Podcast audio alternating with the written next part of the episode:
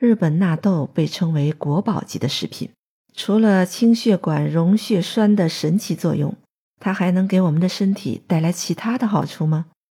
你好，我是青兰，今天我们就来聊聊纳豆另外三大方面的作用。第一大方面是对肠道的作用，纳豆可以调理我们的肠道，改善便秘，改善腹泻，效果很显著。纳豆对肠道的调理主要的作用有四点。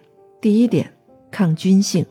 科学实验已经确认，纳豆提取液可以将三万个 O 幺五七大肠杆菌减少到四十个以下。第二点是抑菌性，因为这个纳豆在发酵大豆的过程中会产生一种低聚糖，我们人体是吸收不了的。但是我们体内的益生菌，比如乳酸杆菌、双歧杆菌，它们却能够吸收。可见，这个纳豆给我们体内的益生菌提供了营养，支持了益生菌的生长。第三点是助消化，纳豆菌可以分泌淀粉酶、蛋白酶、纤维素酶等，有助于消化的酶链。纳豆含有比大豆本身更丰富的维生素，还有更容易消化的蛋白质。大豆经过发酵之后，消化率从原来的百分之五十增加到了百分之八十五。第四点是促排便，纳豆所含的膳食纤维啊，可以促进肠道的蠕动，抑制胆固醇的吸收，促进排便，预防便秘。总之，纳豆可以有效的调整肠道的功能，稳定肠道的有益菌群，给肠道带来健康。不是有一种理论吗？说肠道健康，人就健康。第二个方面，纳豆可以促进身体对血钙的吸收，防止骨质疏松。我们都知道钙很重要，一个成年人每天需要的钙大概是六百毫克左右，而一百克纳豆中的含钙量就高达九十毫克。但是纳豆和骨质之间的关系更重要的还在于纳豆中含有一种维生素，这种维生素它叫 K 二。换一句话来说，就是单纯补钙补再多也没有用，关键要看骨骼能够吸收多少。骨质的形成必须有三大要素，维生素 K 二呢就是三大要素之一。这个骨质的形成过程呢，它是分两步走的。第一步是维生素 K 二和优质的蛋白质先结合在一起，形成骨原蛋白。第二步，骨原蛋白再与钙结合，生成骨质，储存在骨中，增加骨密度，保持骨骼的健康。三大要素缺一不可。你看，我们平时是不是都比较注意补充优质蛋白、补充钙？但是维生素 K 二却往往被我们忽略了。维生素 K 二如果不足，那我们体内的这个钙就不能够很好的形成骨钙。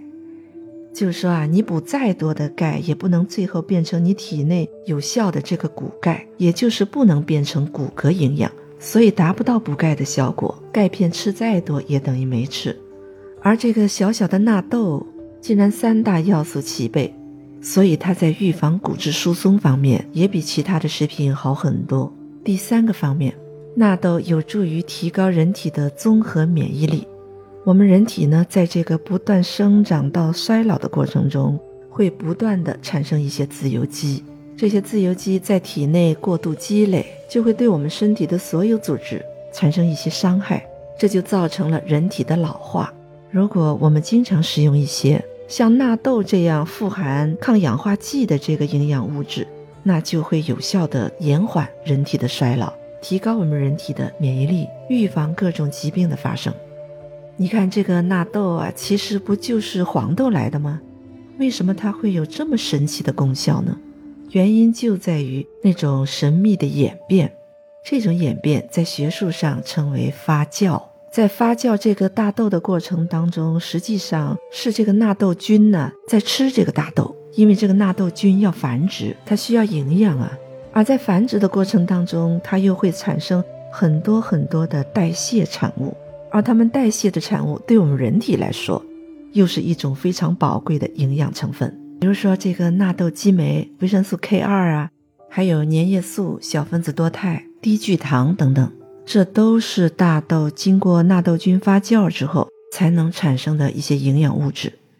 黄豆经过浸泡、清洗、蒸煮过后，就进入了结菌发酵阶段，三十五到五十二摄氏度，培养二十四到三十六个小时，在环境和时间的双重作用下，黄豆就演变成了纳豆。纳豆激酶、各种维生素等营养物质也就由此而产生了。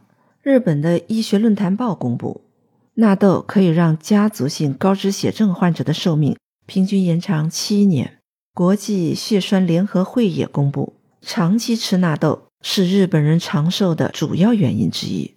美国心脏协会公布，纳豆激酶降低心脑血管疾病的死亡率可以达到百分之三十。看来这个纳豆确实是个好东西，要不咱们也在自家的餐桌上经常摆上一碟。好了，关于纳豆，我们今天就先聊到这吧。别忘了关注、收藏、订阅哦！